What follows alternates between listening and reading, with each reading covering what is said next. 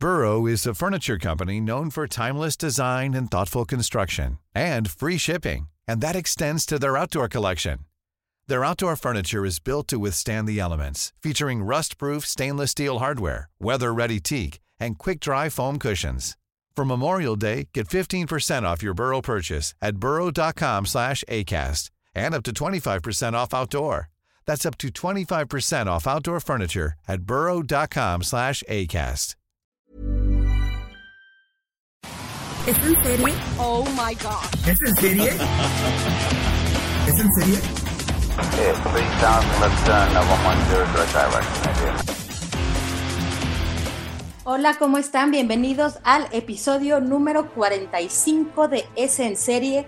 Rosy Palomeque, ¿cómo estás hoy? Hola Ale, ¿cómo estás? Muchos saludos a todo el mundo. Tenemos muchas cosas por compartirles, muchos estrenos, muchas cosas interesantes, ¿no Ale? Así es, ahora sí nos han puesto un poco la agenda pues bastante complicada porque se han estrenado cosas muy importantes y bueno, vamos a hablar en esta ocasión de Snowpiercer, esta serie ya le traíamos ganas desde hace mucho tiempo que nos enteramos que iban a hacer una serie de esta película de Bon Joon-ho. Se estrenó Snowpiercer por Netflix vamos a hablar de la telenovela que yo ya tenía muchas ganas de hablar de hace tiempo, pero en Latinoamérica nada más no se podía ver que es Little Fires Everywhere, que Prime se la compró a Hulu. Y por último, y no por ponerla al último es menos importante, Control Z, la nueva apuesta mexicana de Netflix. Empezamos con Snowpiercer. Seven years ago, the world ended. Now the train is all that's left. First, the weather changed. In the final days of the freeze, the rich retreated to Narc. Snowpiercer es una cinta de Bon Joon-ho que de hecho fue su primer película para Estados Unidos en idioma inglés de este ganador del Oscar de Parasite. Ya tenían tiempo de quererla adaptar a una serie de televisión y por fin TNT la estrenó en Estados Unidos. Aquí la vamos a ver y la estamos viendo a través de Netflix. Y aquí quiero recalcar algo que desde hace un año, o sea, todavía ni siquiera salía al aire, cuando ya estaba renovada la segunda temporada Rosy Palomé. Es que la película de Bon Joon-ho se inspira en una novela gráfica francesa. Vean la película, la película la pueden ver a través de Amazon. El Expreso del Miedo se llamó en español y yo creo que la película y la serie son cosas un poco diferentes. ¿De qué va? Pues estamos prácticamente en el fin del mundo, el mundo se congela, pero hay un millonario que crea un, un tren de mil un vagones que va rodando a través del mundo y en este tren van pues quienes se pudieron salvar de este fin del mundo. Va de la punta que son los pudientes, los, los millonarios,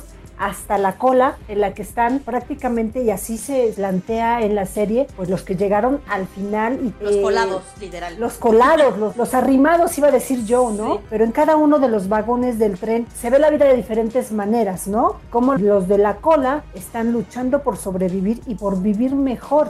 Pero hay de todo en este tren. Y yo lo que quiero recalcar es que van a decir, está inspirada en la película de Bon Joon-ho. Sí, está inspirada en la película, pero esta película que fue el debut del director coreano en Hollywood, pues nada más, él solo fue la cabeza, el director. No tiene que ver con el guion, no tiene que ver con nada más. Yo no alcancé a ver completamente la serie, pero el primer capítulo nos plantea cosas diferentes, ¿no, Ale? Y como bien dices, o sea, a Bon Joon-ho lo vimos, bueno, ahorita recientemente ganar el Oscar por Parasite, pero a él siempre le gusta hablar de esta guerra de las sociedades, de clases, y es habla mucho de la injusticia, de la injusticia social. O sea, de hecho, Snowpiercer siempre han dicho, esta trama es esta guerra de clases de forma horizontal, a lo que vimos en Parasite, que en Parasite era vertical por la luz, acá es de forma horizontal, This is. This is how we survive. There are those who have, and those who suffer. What do you see when you look at this train? I see a fortress to class. Lo que no me gusta antes de nada es que te la explican demasiado. Desde el mismo póster están diciendo que ya es una guerra de, de clases. Y en la película te la van dejando como entrever y que tú hagas tu propia conclusión y saques tus conclusiones y no te lo dan como peladito y en la boca, ¿no? Aquí realmente todo es como más, más sencillo, más fácil y aparte le pusieron un tema, el cual no existe en la película, que se me hace una gringada por completo, que es un crimen, que tienen que resolver el único policía, el único detective que está en este tren y que bueno, él está en la cola y el personaje de Jennifer Connelly lo busca para que los ayude a descubrir este asesinato. La gente que lo vio, que ya vio la, la temporada completa, periodistas de Estados Unidos que les dan la serie completa porque no existe en ninguna plataforma completa, dicen que los primeros cinco capítulos son medianos y que es hasta el sexto cuando dejan ya de lado ese tema del asesinato y se meten más en la esencia de lo que es la serie, en la esencia de lo que es la guerra de clases, la injusticia social, todo este tema de querer llegar a ver quién es el dueño de este tren y de enfrentarlo es cuando ya retoma esta importancia. Sí, fíjate que Netflix va a estrenar, ahorita que dices eso, va a estrenar un capítulo a la semana, cada lunes. No soltó la serie completa, sí les va a entretener, sí está bien producida y sí yo coincido contigo, esta cuestión del crimen que quienes vimos la película decimos, ¿qué es esto? ¿Qué está pasando aquí? Empiezan ellos con una premisa completamente diferente. Vamos a ver cómo, cómo se desarrolla pero yo creo que es una serie que sí los va a entretener. Exacto, y bueno, yo lo vuelvo a repetir, si no fuera por el final del primer capítulo y por Jennifer Connelly, eso fue lo que me dijo, voy a seguir viendo, porque ella la verdad está muy bien. Ella es la voz del tren, es quien avisa, eh, quien da los anuncios de este millonario Wilford, que es este señor dueño del tren, ¿no? Attention all passengers. Wilford Industries wishes you good morning. Mr. Wilford would like to address the rumors of disturbances in the tail. Let me assure you, your security is our highest priority. Order will be restored. Y aparte, en la película nunca nos dicen que los de atrás eran colados. O sea, realmente como que ellos se impusieron y como ya al fin, ya al fin del mundo, ya se van a morir todos congelados, ellos literal se metieron a fuerza y a mí eso, ese detalle hizo que me cambiara un poco lo que pensaba de los de la cola. Entonces, eso a mí no me gustó. No sé si sea la, la idea original, pero bueno, hay detalles que no me encantaron, pero que espero se compongan. Esperemos que se componga, Ale. Yo creo que el final del primer capítulo va a atrapar a muchos porque si llegan al final van a tener ganas de seguir viendo el próximo. Así es, y bueno, aquí estamos viendo que toda la cinematografía de Bong Joon-ho es, es, increíble porque él está muy clavado en esas clases sociales y en los lujos de los ricos versus los pobres, ¿no? Exacto, eso es un tema tan mundial que lo, lo demostró con la película, ¿no? Que la, que la película no solo fue un éxito mundial de taquilla, conquistó el premio que jamás pensó que él mismo yo creo que fuera a conquistar, que es el Oscar, ¿no? ¿Cómo veía? ¿Recuerdan esa imagen de, de Bon Joon-ho viendo el Oscar y todo muy el meme, ¿no? De consíguete a alguien que, que te vea como Bon Joon-ho vea su Oscar, ¿no? Nadie se esperaba que él fuera a conquistar con este tipo de historias. Por eso yo hacía la aclaración de que él en esta película que él hizo solo es el director, no tuvo nada que ver con el guion, pero aún así es una película con la que pueden pasar una buena tarde. Snowpiercer se estrenó el 25 de mayo, ya hay dos capítulos en Netflix, cada lunes va a haber un capítulo nuevo, son 10 episodios, ya se habla de la segunda temporada, entonces bueno, ya sabemos por lo menos que va a dar todavía para más y que si se clavan va a haber una continuación. I see 3,000 souls surviving on a planet determined to freeze all life. Today, we take this train, we march to the end. Y seguimos ahora con otra serie que es Little Fires Everywhere. So rent is 300 a month, well below market, but it's really not about the money for us. So you rented it to her on the spot, just like that. Do you even know anything about this woman? What is it that you do? I'm an artist. And then you ask her to come work in our house? It is a beautiful thing to know that your actions can affect another person's life. Son ocho episodios, está en Prime, de hecho es original de Hulu, la compró Prime para tenerla en su plataforma en Latinoamérica y en el resto del mundo, menos en Estados Unidos.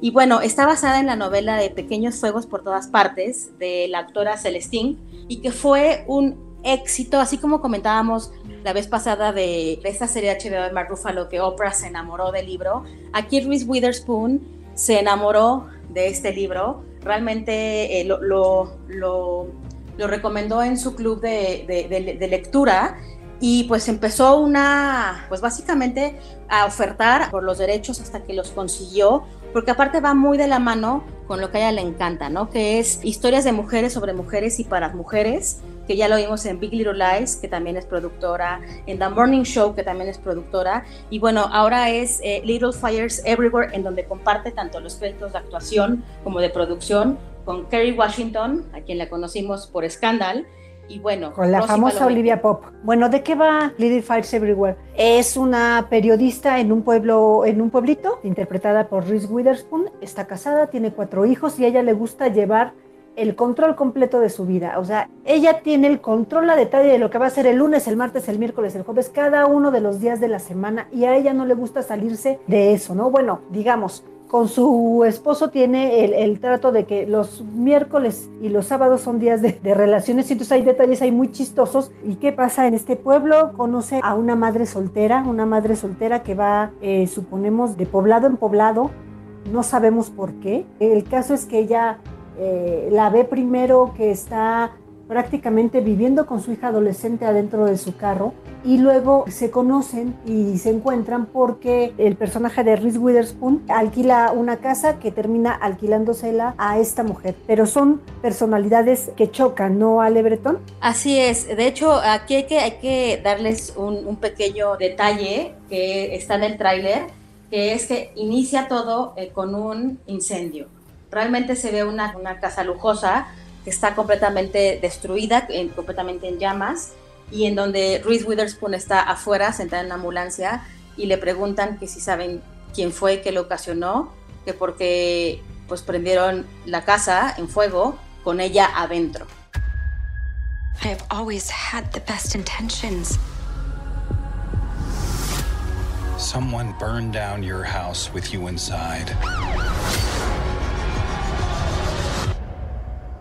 Elena, do you know anyone that would do this? Eso es lo que empieza esta trama, después ya se ve, es como un flashback y que está situada en los noventas. Esto es importante decir porque en los noventas he leído mucho de todo lo que fue los ochentas, toda la ambición de los ochentas y todo de los noventas toda la herencia esta de tener más dinero, de una casa eh, bonita. Realmente aquí es una crítica por completo de la perfección de Estados Unidos, de los suburbios. La autora Celestine tomó Shaker Heights, que es pues un suburbio, un residencial, que realmente ahí tienen reglas tan estrictas como que el pasto no puede ser más de 10 centímetros de largo, en donde todo tiene que ser perfecto. Ese es el marco de esta historia. Otro detalle que también es que en el libro la raza del personaje de Mia, de Kerry Washington, nunca lo, lo describe, realmente lo dejan abierto. Aquí, al, castear a, Kerry Washington, una actriz afroamericana, tuvieron que hacerle varios, eh, varios ajustes pero que realmente la autora dijo, pues sí, en mi cabeza también puede ser afroamericana o china o lo que sea, ¿no? Porque realmente aquí estamos hablando del privilegio gringo, de esta cultura de tenerlo todo y la perfección como por encimita, ¿no? Como una Brie Vanderkamp en Desperate Housewives y que realmente pues todo estaba cayendo atrás de las puertas, ¿no? Aquí de hecho es eso, es pequeños fuegos en todos lados, ¿no? Realmente esta perfección que quiere Reese Witherspoon con sus hijos y que sus hijos pues son cero perfectos, ella es cero perfecta, ¿no? Y también esta imposición, como tú dices, le renta esta casa al personaje de Kerry Washington, pero es más una imposición que nada, es querer salvarla de no, no duermas en tu coche, yo te voy a salvar, porque ella ni se lo pide. Realmente es esta, esta imposición de este personaje de Kerry Washington en la vida de todos y cómo esto va destruyéndolos por completo o va quitando estas fachadas superficiales, ¿no? Eh, que realmente es muy interesante porque es eso, es, habla muchísimo eso de la clase, del privilegio, de la raza, de la maternidad, ¿no? De, de, una maternidad hasta impuesta, que realmente por ser mujer no puedes decir no quiero ser madre, ¿no? All mothers struggle. Money hides it. But you can't put a price on a mother's love. Maybe you should wear your hair down. Mom, it's actually your best feature. So is it just you and your mom? Mm-hmm. We move around every few months. She hides stuff, just like everybody else. I called the person that you listed as your previous landlord, and strangely, he didn't seem to know you. Es una serie interesante. Yo no fui fan, ya, te, ya lo habíamos platicado Rosy Palomeque. Yo no soporto a Kerry Washington, no, me parece una pésima actriz. Yo creo que sin ella ahí, la serie hubiera sido muchísimo mejor. Yo voy un poco más allá, Ale. Yo te digo que yo creo que Reese Witherspoon ya tiene que dejar de hacer estos papeles de mujer perfecta.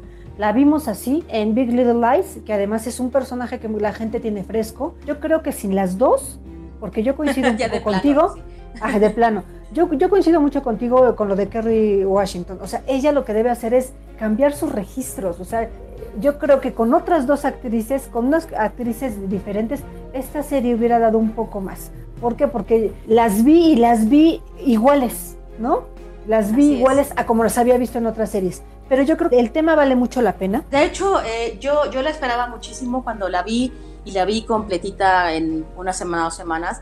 Realmente me costó mucho trabajo terminarla por, por esas molestias que ya dijimos, pero realmente sí quería saber el final, ¿no? Sí quería saber eso porque aparte hay otra subtrama por ahí de, de una adopción de una, una, niña asiática abandonada en una estación de bomberos que realmente también desata todo.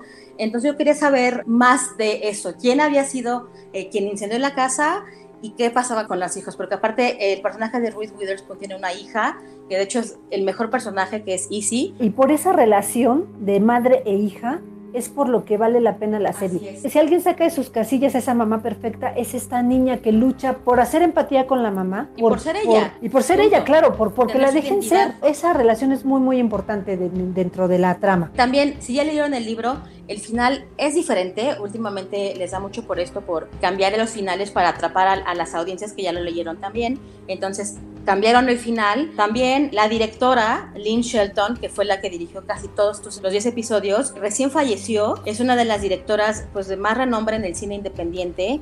Y ella, yo no sabía de este subgénero que usó aquí en Little Fires Everywhere, que es el Mumblecore. Mumblecore, que es un, un subgénero en donde es un naturalismo en las actuaciones y que se nota, que realmente les dan el guion, pero muy, pues como muy básico y deja a las actrices por completo que, eh, pues, que, desarrollen la trama y desarrollen sus personajes. Entonces, eso se nota mucho en, el sello de la directora. Ella falleció hace no más de un mes. Entonces, bueno, esto fue lo último que hizo. Pueden verla por Prime. A quien les gusten las telenovelas, les va a fascinar. Son ocho episodios por Prime. Entonces, bueno, ya los pueden ver de una sentada. If you want to live in this house, you live by my rules. Who said you have to sit back and take it? If you don't stand up for yourself, who will? She has completely infiltrated our lives. I need to figure out who this woman is. Y seguimos con Control Z. Mi nombre es Sophie. Esta es mi escuela. Ahorita va a salir Raúl y se van a sentar a esa banca que está en medio del patio. Remoras. Y por acá va a entrar Natalia justo ahora. En realidad a Natalia le cagan todos. Faltaría Pablo e Isabela, los enamorados. Siempre pasan 15 minutos en el closet de servicio. Pinche sofric. Esta serie de ocho episodios de Netflix, que es la última apuesta mexicana que se estrenó el viernes antepasado y que ya mucha gente la compara con Élite, Rosy Palomeque. Eh, no tiene nada que ver con Élite, o sea, para nada. Empecemos, ¿de qué trata? Eh, está ubicada en una preparatoria, hay un hacker, entró a los teléfonos de absolutamente todos en la preparatoria, alumnos, maestros y demás, y entonces conoce los secretos de absolutamente todos. Así parte esta serie de televisión que está escrita por Carlos Quintanilla. Carlos Quintanilla ha hecho Rosario Tijeras, Mujeres Asesinas, eh, A Corazón Abierto. Y que bueno, para no ir más allá, yo les quiero decir que esta es una serie de preparatoria. Es una serie muy, muy, muy telenovelesca, por así decirlo. Tiene muchos personajes cliché, la bonita de la clase, el grupito de los famosos de la prepa, eh, los buleadores, al que siempre están buleando, la chica independiente. Tiene como que muy, muchos, muchos, muchos clichés. Y para no ir más allá, yo se los digo así prontito, es para mí es como si fuera la Rosa de Guadalupe. Y cada capítulo, cada capítulo, sí, claro, o sea, es como la Rosa de Guadalupe. Y además todo el mundo lo va a ver, absolutamente todo el mundo lo va a ver. Cada capítulo te deja y qué va a pasar, qué va a pasar, qué va a pasar. O sea, es una telenovela, no hay más allá. Es una telenovela que entre los chicos a los que va dirigida, que yo creo que serán como de unos 12 a unos 20 años, va a ser el boom, porque es lo que ellos están viviendo ahorita. Ya es el boom, de hecho, el fin de semana ya estaba en el top 1 de Netflix, eh, también era trending topic, las redes sociales, bueno, explotaron. A mí, yo tengo que aceptar que a mí sí me gustó. Son ocho episodios, ya se hablan de que van a ser tres temporadas. Es de producción de Lemon Films. Y bueno, a mí, eh, yo creo que Rosa de Guadalupe me parece que fue así como un exceso Rosy, este, pero sí entiendo, pero entiendo, entiendo completamente. A mí me recordó muchísimo eh, la premisa de Gossip Girl, que en Gossip Girl había alguien que sabía los secretos de todo el mundo. Entonces, básicamente es eso. Sí caen en lugares comunes, como esta eh, Sofía, que es la outsider y que es la que según esto es la más inteligente y la que se fija en los detalles. Pero creo que es una serie interesante, entretenida. No es Danny Who, para nada, está muy lejos de Danny Who, pero realmente no, no me parece, de las producciones últimas de Netflix, no me parece tan mala. Me parece interesante y entretenida. Me llamo Javier, soy el nuevo. ¿Y qué haces aquí? Observo. Sí, sí, pero ¿qué ves? Estás muy bronceado, o sea, que pasas mucho tiempo bajo el sol, supongo jugando fútbol. Ah, y has de tener hermanitos chiquitos porque te pegaron una estampita de gatito en la mochila. ¿Qué número estoy pensando? No funciona así, güey. Siete. Que yo te diga que es La Rosa de Guadalupe no significa que sea mala. Al contrario, es una serie que sabe hacer muy bien su narrativa y sobre todo que sabe atrapar al público al que va dirigida. Es de las más vistas en América Latina, no solo en México, en América Latina. Precisamente por eso, ¿no? Porque está marcando los problemas reales. Así es, habla del bullying, habla de la tecnología, de los secretos, de la sexualidad. Va a ser un trancazo y tenía que ser, o sea, detrás de ellos, como ya lo dijiste, están los hermanos Robsar, Billy y Fernando, que ellos hicieron Kilómetro 31, hicieron Paramédicos, hicieron El Señor Ávila, ya tienen un Emmy por El Señor Ávila, ¿no? Así es que cuéntenos a ver qué les pareció Control Z. Así es, son ocho episodios, ya está completa en Netflix, hablan de tres temporadas. Y bueno, la próxima semana seguiremos hablando de todos los estrenos.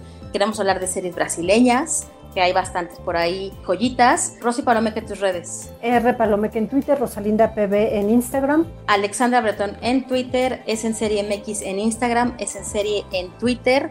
Y no se olviden de seguir todos los, los detalles de todos los podcasts de OEM en arroba podcast OEM. Pues nos pueden inscribir a podcast.om.com.mx. Muchas gracias a nuestras productoras, Mitzi Hernández y Natalia Castañeda. Hasta la próxima. Hasta la próxima. El hacker está detrás de todo. Tú eres la única persona que se fija en lo que nadie se fija. Y quiero saber quién fue. Podemos averiguarlo, ¿no? A mí me divierte. Esta es una producción de la Organización Editorial Mexicana.